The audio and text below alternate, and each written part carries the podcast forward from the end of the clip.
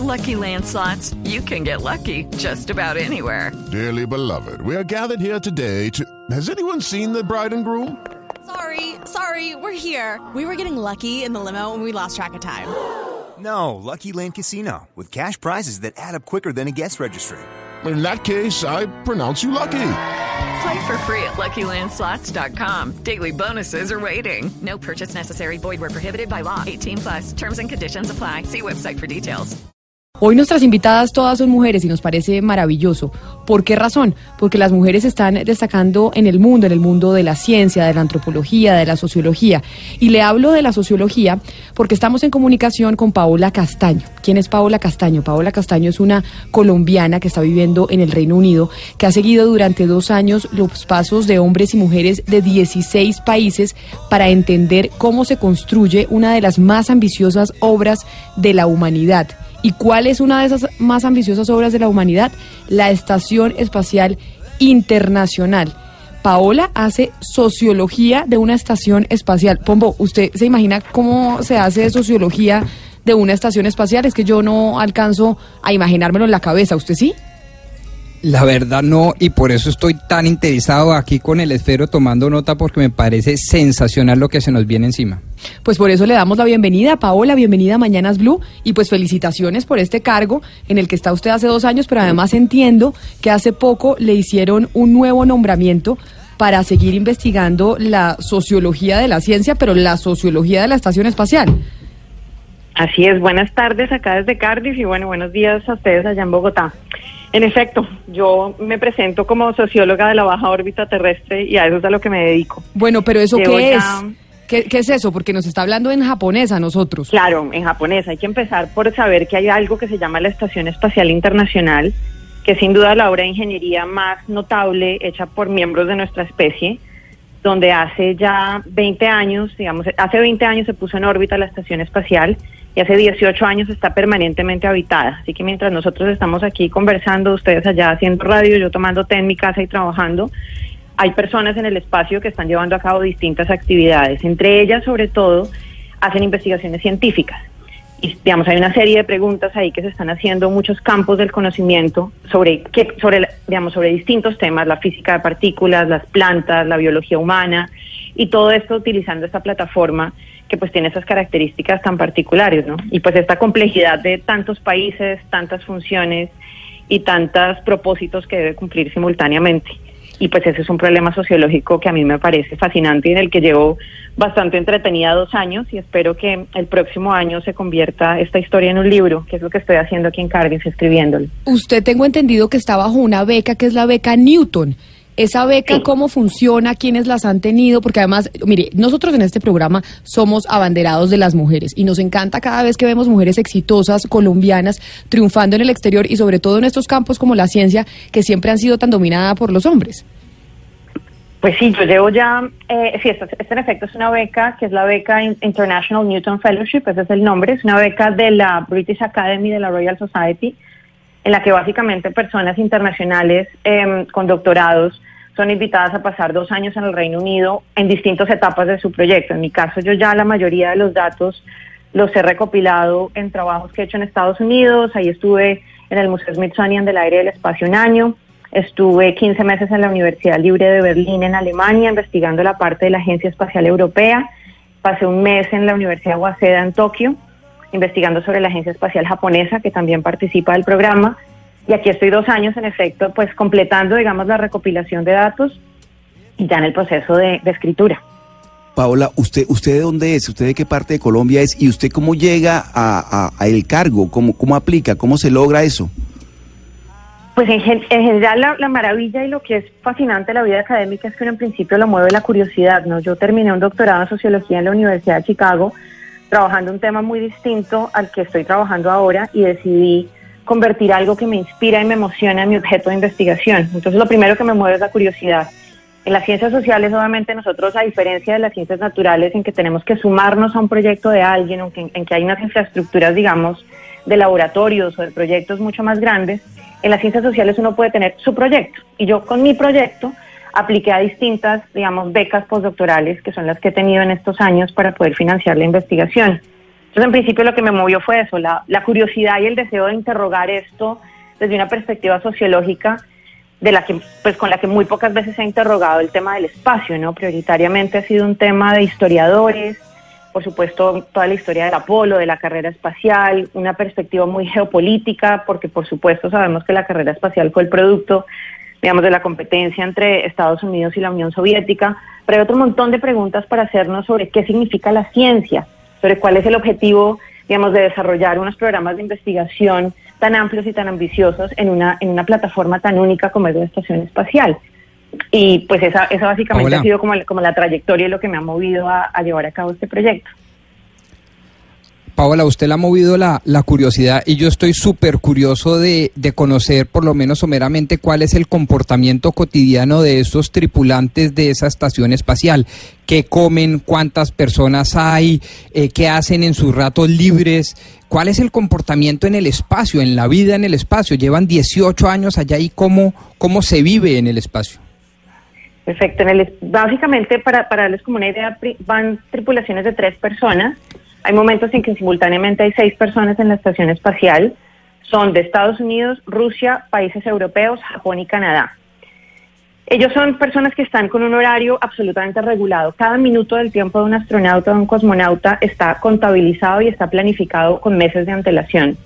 Ellos tienen que desarrollar un tercio de sus actividades, son actividades operativas de mantenimiento de la estación espacial, porque pueden imaginarse que es una plataforma llena de cables, de aparatos, de cosas que llegan y van todo el tiempo, y por supuesto es necesario un- unas labores de mantenimiento. Una tercera parte es sobrevivir, porque el cuerpo humano sometido a las condiciones de microgravedad y de radiación de la estación espacial, por supuesto, sufre mucho. Y ellos, entre los muchos cuidados, tienen que dedicar dos horas diarias a hacer ejercicios para evitar que pierdan densidad, densidad muscular, para, que pierdan masa ósea. Em, entonces, una tercera parte es para el cuidado de sí mismos, cuidado de la plataforma, cuidado de sí mismos, y la otra parte está dedicada enteramente a actividades científicas. Actividades científicas de índole muy distinta. Diseccionar un ratón, sacarse una muestra de sangre a, ellos mismos, eh, hacer un ejercicio de física de combustión, eh, ponerle agua a unas plantas, o sea, tienen que, no son expertos en ningún área específica porque no pueden serlo, sino que tienen que ser suficientemente competentes en un número muy amplio de áreas. Es una idea muy distinta también de cómo funciona la ciencia en la Tierra, porque en la Tierra no tiene laboratorios especializados con especialistas dentro de esos campos, mientras que en la estación espacial un astronauta tiene que ser biólogo, destapador de baños, ingeniero, tiene que además ser un buen comunicador y hacer física de combustión, entre otras cosas. Entonces la vida ya es muy No compleja, obstante- es muy regulada y, y hacen muchas cosas al tiempo. Pregunto, no, no obstante lo cual, eh, se han logrado a través de estos 18 años de vida y de vida científica en el espacio eh, algunos resultados académicos, científicos que hoy en día estemos aplicando en la Tierra? Sin duda, la estación. De hecho, esa es una pregunta muy interesante que tiene mucha presión política, ¿no? Porque es una plataforma costosa, políticamente muy compleja en términos de los países que colaboran ahí. Siempre la presión es, bueno, ¿dónde está el gran resultado de la estación espacial? Y la respuesta para eso no puede ser una respuesta única en un solo campo. En los distintos campos, por supuesto, se han logrado resultados de interés. El, el- el campo, uno de los que yo estudio, que es física de partículas, digamos, hay todo un estudio sobre rayos cósmicos y sobre posibles, digamos, indicadores de la materia oscura, de fenómenos relacionados con la antimateria, y ahí hay una cantidad de publicaciones muy importantes. No es el gran descubrimiento que de un día a otro transforma un campo, eso no ha pasado todavía en la estación espacial, pero sí, digamos, en esos campos se han dado pasos que no hubieran sido posibles si no hubieran sido por esta plataforma. En biología de plantas es una cosa un poco más de conocimiento incremental, de ir como viendo cómo se comportan los, las plantas, cómo se pueden cultivar cosas que los astronautas puedan comer, Paola. pensando ya en viajes un poco más duraderos en el espacio. Entonces, en, en los distintos campos hay resultados.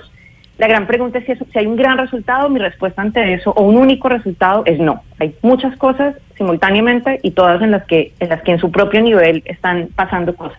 Paola, usted que Dime, hace, Camila. usted que hace sociología de esta estación espacial internacional, una de las cosas que a uno, o a mí por lo menos, me llama la atención cuando veo a los astronautas que dicen me voy a ir allá un mes o seis meses o lo que sea, es el aspecto psicológico. Porque estar en el espacio con solo tres o seis personas, con esta cantidad de aparatos encima, comiendo de manera muy especial, pues tiene que tener una preparación psicológica uno muy importante para no enloquecerse, diría yo. ¿Cómo es la preparación psicológica de esta gente y cómo se maneja ese tema? ¿Ya se agarran en el espacio, se pelean, se enamoran? ¿Cómo funcionan las cosas allá en ese sentido? Yo creo que hay dos cosas, más, más que hay, hay unas precondiciones, ¿no? Obviamente son las- la- el proceso de selección de astronautas es un proceso que exige personas que puedan cumplir instrucciones eficientemente, que no generen, digamos, apegos emocionales demasiado fuertes a ninguna de las actividades que tienen, porque como les digo, tienen que hacerlas todas al tiempo, eh, y que sean personas que tengan mecanismos muy prácticos de resolución de conflictos y resistencia a la frustración, porque por supuesto hay momentos en que la instrucción de un experimento no está bien, se equivocan, tienen que poder hacerlo otra vez y retomar bajo las presiones, digamos, que tiene el programa. Sin duda es un tema estudiado, hay, hay, monitoreo en términos de investigación y en términos, en términos clínicos. Los astronautas tienen un psicólogo con el que personalmente y de manera confidencial hablan todos los problemas que puedan tener. Tienen comunicación frecuente y directa con sus familias, que eso ayuda mucho estando, digamos, en un espacio tan aislado. Eh, pero al mismo tiempo es un tema de investigación un poco pensando más allá. En esto todavía la estación espacial está cerca de la Tierra, ¿no? Está, o sea, hay, hay una comunicación muy directa y muy cercana. Si se van más lejos, empiezan a aparecer preguntas que todavía no tienen una respuesta muy clara sobre psicológicamente eso que puede hacerle a los, a los seres humanos, ya yendo más allá de la, de la baja órbita terrestre. Entonces sí, hay precondiciones, hay estudio y hay monitoreo. Precondiciones es que gente que se prepara para esto, pues por supuesto una vida entera, ¿no? Creo que eso es un tema, gente absolutamente dedicada a la- para la que esto es su vida. Sí, perdón, dime. Tomando no, tomando en cuenta eso que usted dice, ¿usted ve viable que a partir del año que viene cualquier persona pueda viajar al espacio como lo plantean compañías como Virgin o Tesla? Yo no lo veo viable, lo veo, digamos, creo que, se abren unas discusiones muy interesantes cuando aparecen todas estas compañías a ofrecer servicios, a ofrecer turismo. Creo que en la medida en que yo he profundizado más en la complejidad de poner gente en el espacio y en la responsabilidad ética de dar las precondiciones médicas para que esos viajes puedan darse, no creo que sea algo tan fácil como comprar un tiquete transatlántico entre Estados Unidos y Europa. Creo que en el largo plazo sí, pero cuando me dicen el año entrante en dos años, yo creo que esto es simplemente como el ejercicio, como hace cualquier capitalista, ¿no? Especula, digamos, haciendo una promesa grande, genera un interés y después esa promesa se va diluyendo un poco en el tiempo. Y creo que esto más es un asunto de décadas que de años. Eh, pero sin duda llegará un momento en el que en el que ir al espacio va a ser tan frecuente como como tal vez hacer un vuelo transatlántico. Esa es un poco como la perspectiva que tienen estas estas empresas. Pero en, tan en el corto plazo, sinceramente, no no creo que sea viable. Sí. ¿Y a usted personalmente, Paola, le gustaría pues no hacer turismo, sino cumplir con su actividad a través de una misión espacial, embarcarse en una misión de este tipo? Una porque eh, también en la medida en que más me entero todo lo que tienen que hacer esos astronautas para ir allá, menos me interesa hacerlo a mí. me parece un tema fascinante y maravilloso porque ahí se ponen muchos sueños y muchas expectativas de, de nosotros de trascender lo que damos por sentado en nuestra cotidianidad y me encanta acompañar esas conversaciones, conocer gente relacionada con el tema, ver lanzamientos, ir a los laboratorios, ir a las agencias espaciales, que es a lo que he dedicado mi tiempo pero meterme en una capsulita diminuta y tener que someterme a ser un conejillo de indias como lo son los astronautas, creo que personalmente no, no lo haría. Pero sobre todo después de que usted dice que uno tiene que tener cero apego, o sea, cero, cero personalidad de apego a las cosas.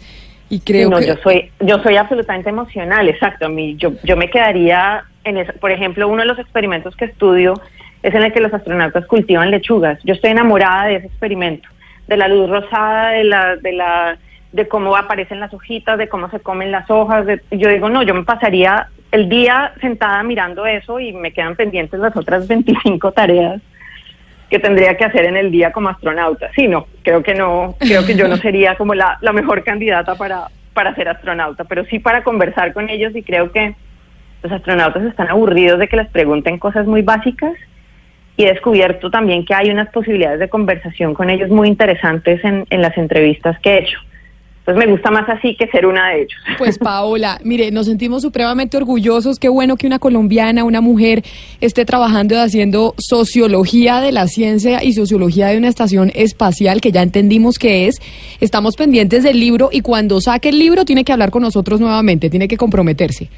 Por supuesto que sí, y ese libro va a tener una versión en español y va a tener también otras versiones eh, distintas, digamos, a la, a la académica para que la puedan leer muchas personas. Ese es el plan. Paola Castaño, socióloga colombiana, muchísimas gracias por haber estado con nosotros en Mañanas Blue. Feliz tarde para usted.